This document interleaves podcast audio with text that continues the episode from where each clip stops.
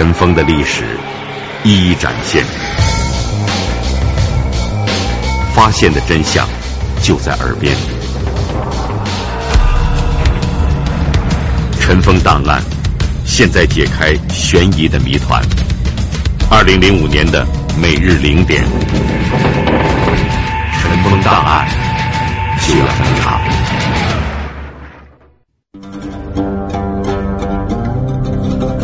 一对小两口，两个亲兄弟，梦想短期致富。秦大伟，他在印刷厂原来是职工嘛，你拿到汽油票来，当钱使。一张介绍信，几台印刷机，四千万升汽油，大变魔术。当时价值人民币是四千七百五十万，好像相当于当年啊，北京市的邮票的三分之一。尘封档案记者介绍，一九九一年全国最大的一起伪造有价证券案。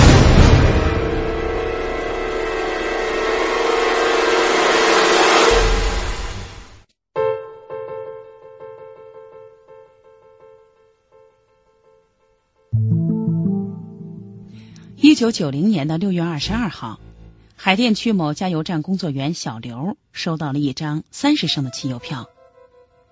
拿着这张票，小刘多多少少心里觉得有些不踏实，他觉得这一票不太像真的。于是票送到了相关的印刷研究所。两天以后，鉴定报告出来了，确实是假的。石油公司和公安机关立即向全市的加油站发出了搜寻假汽油票的通知。不久，在本市的另外一个加油站，又陆陆续续的发现了一些假的汽油票。拿着假汽油票加油的司机非常委屈，他说他是买的，花的可都是真钞票。于是顺藤摸瓜，挖出了伪造有价证券的犯罪团伙五人。这是由两个兄弟和一对夫妻，还有一个叫秦大为的人构成的。那么，他们为什么要造假的汽油票？又是怎么造出来的？最后，他们又是如何销售，进而落网的呢？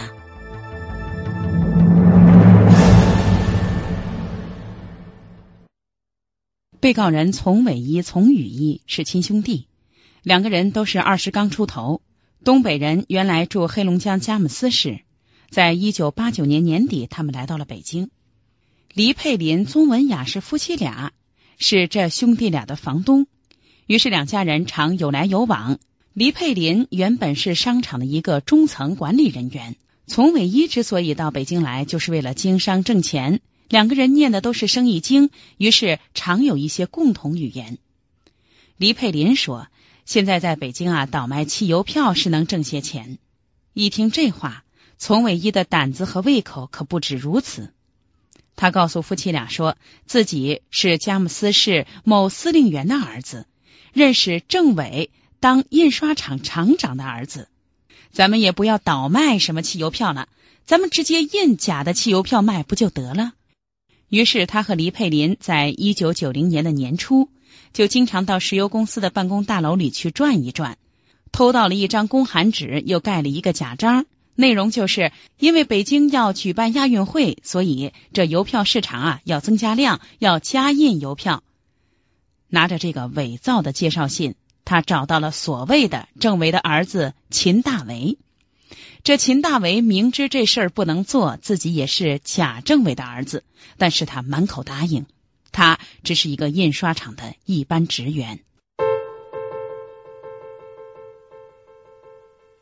这秦大为拿着假介绍信，拿着这夫妻俩和亲兄弟给的六千块钱的预付款，拿着一纸合同，回到了东北。这秦大为虽然是印刷厂的一个职工。但同时，他也是印刷业务的一个承揽人。他把这活拿回去，竟然也不费吹灰之力，被单位给接收了。呃，汽油票呢，印多少张？一分钱一张，两万元的活。但是说这个事呢，这秦大伟一讲呢，你既然是要这个，首先你得签合同吧，要要不然那边厂子不一定认这事儿。票样先给给定金吧，就是那预付款呗，加工费吧。本身这个东西啊，这个票啊，不是你私人去印，谁就能都能接。尤其这有价证券跟那银行印人民币一样，那厂子你哪个你你随便印成吗？回去以后呢，我回去再就交给他的厂长，要增补邮票、增印邮票的介绍信、合同，拿六千块钱，合同什么都交给那厂的刘书记了。六千块钱呢，刘书记叫财务打到厂子那账上。整个这一个月，就是五月份这一个月，他就在厂子盯着这事。当年六月份呢，这个就全印好了。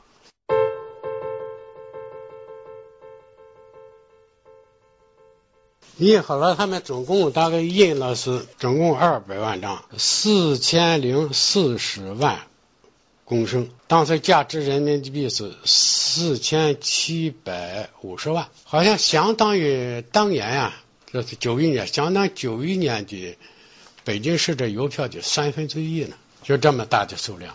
黎佩林当时是一家电器公司的中层管理人员，他还管着车队，所以。邮票的一些分发都是由他来完成。要说起来，他对这邮票的样式和规格也非常熟悉。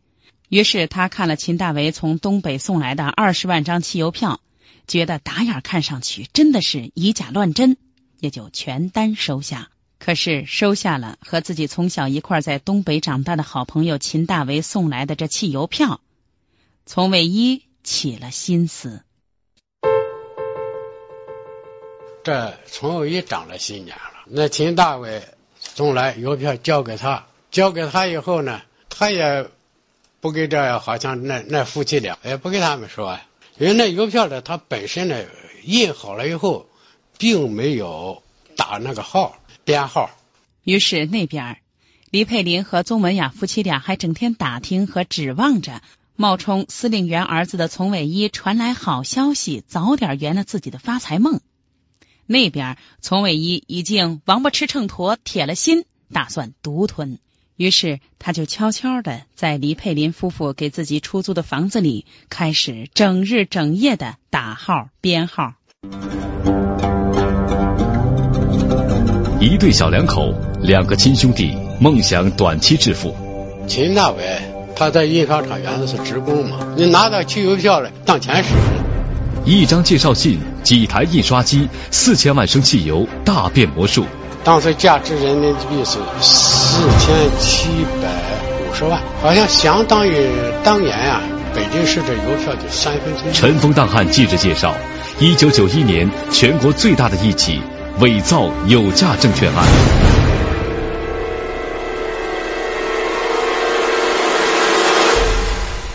从伪一呢？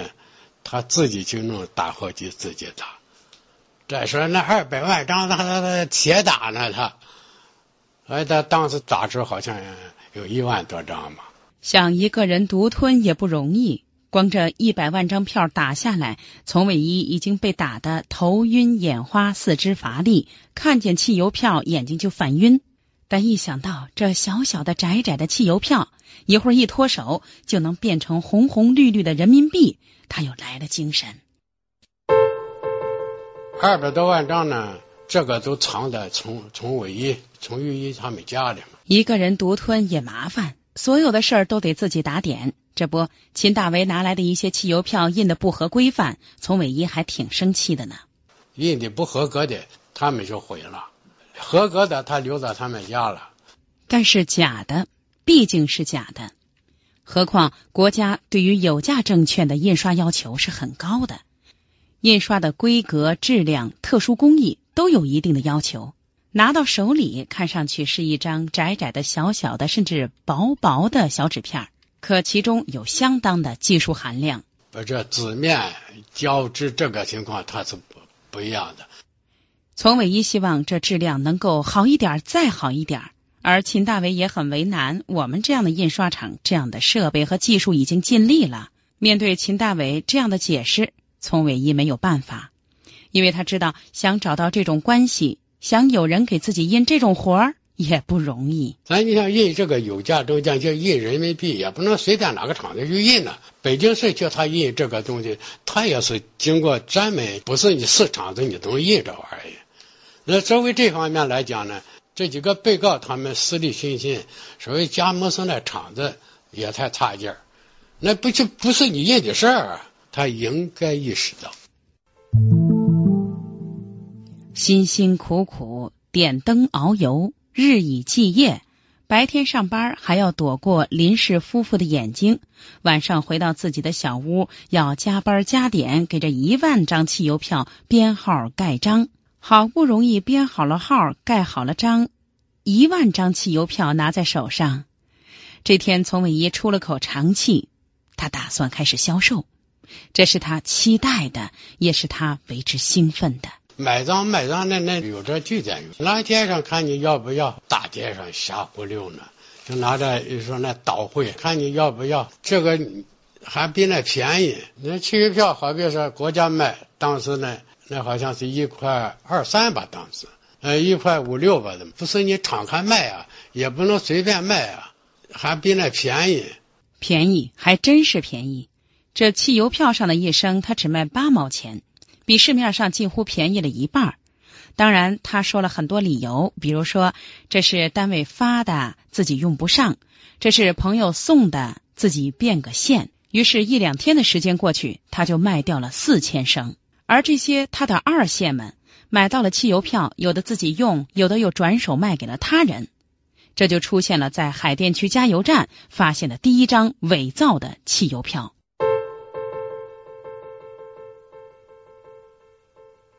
这是当年七月四号呢，在公安局呢先传李佩林。李佩林一听，先是丈二的和尚摸不着头脑，继而一股无名之火涌上了脑门。原来自己和媳妇儿掏的几千块钱，这汽油票早就印回来了。这丛伟一一人独吞，还把它卖了出去，怎么自己一点都没察觉出来？这李佩林就把这事交代了。在丛伟一租住的家里，公安人员发现了还没有来得及编号的一些伪造的汽油票。根据线索和被告人的供述，他们又在丛伟一、丛雨一在佳木斯市的家里发现了其他的。总共二百万张假汽油票，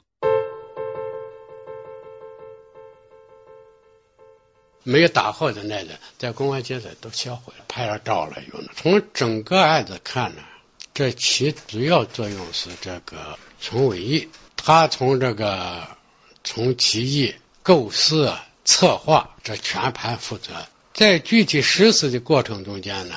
秦大伟具体操作是你弄，人销售还是还是这丛伟这号人，这这这这犯罪分子这号人都是事情太重呗，包括这合同怎么起草的，介绍信怎么写，丛伟口述，李佩林起笔这么写，配合作用这些，还有呢叫钟文雅来从这就是瞎起哄假样子 跟上起哄了，那人家到石油公司。他也跟上去，没有这两人这个辅助作用，从伟业也摸不着这北京啊，这石油公司在哪呢？咱也摸不着这个门呢。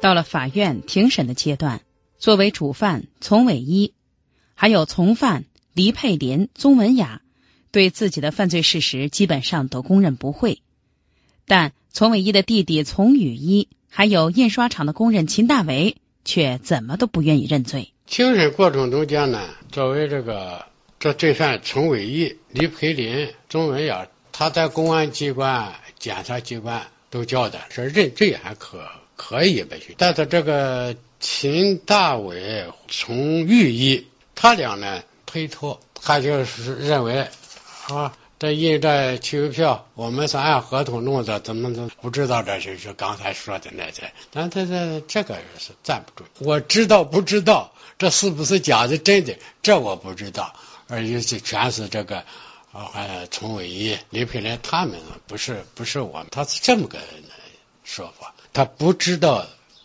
这是假的，但是咱按常识来讲呢，他应该知道这事，因为他说这是。违犯罪嘛？违法犯罪，假的嘛？一对小两口，两个亲兄弟，梦想短期致富。秦大伟他在印刷厂原来是职工嘛，你拿到汽油票来当钱使。一张介绍信，几台印刷机，四千万升汽油，大变魔术。当时价值人民币是四千七百五十万，好像相当于当年呀。北京市的邮票就三分之一。尘封档案记者介绍，一九九一年全国最大的一起伪造有价证券案。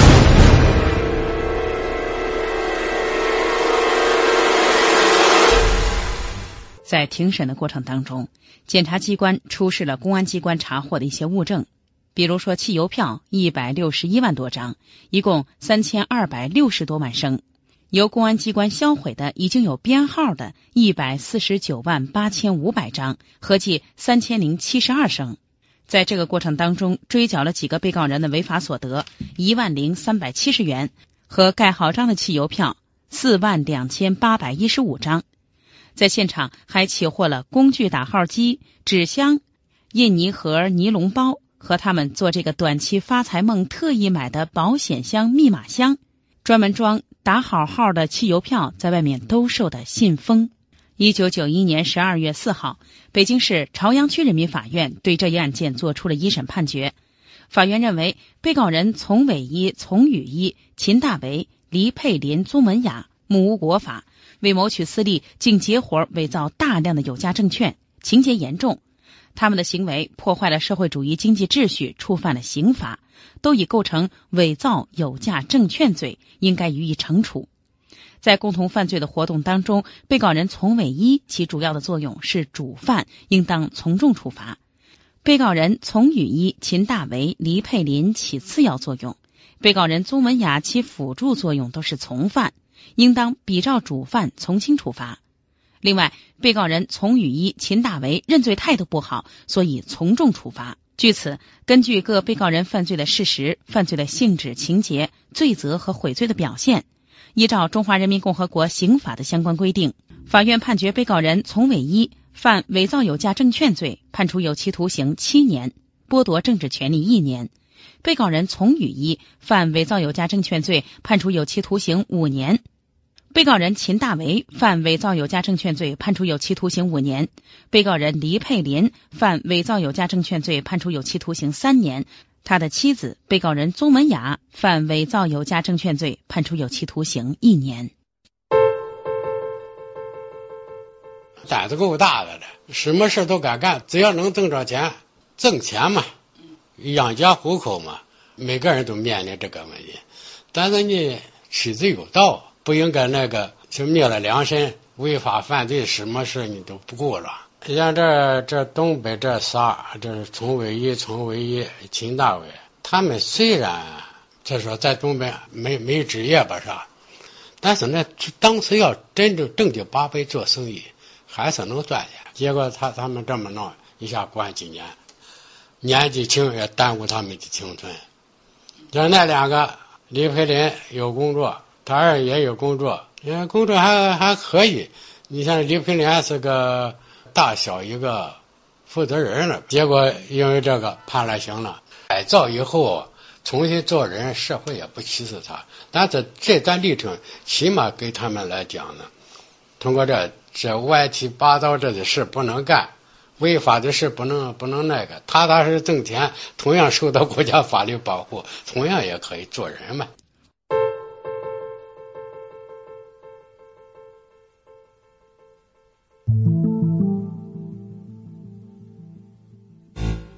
五个年轻人，一场短期致富的美梦。前后两个月，付出了六千块钱，其中一个人挣了一万块钱，换来几人从一年到七年不等的铁窗生涯。这就是一九九一年北京市朝阳区人民法院审结的当时全国最大的一起伪造有价证券罪案。讲述人：该案的审判长，原北京市朝阳区人民法院法官党春元。采访、编辑、播出，姚博。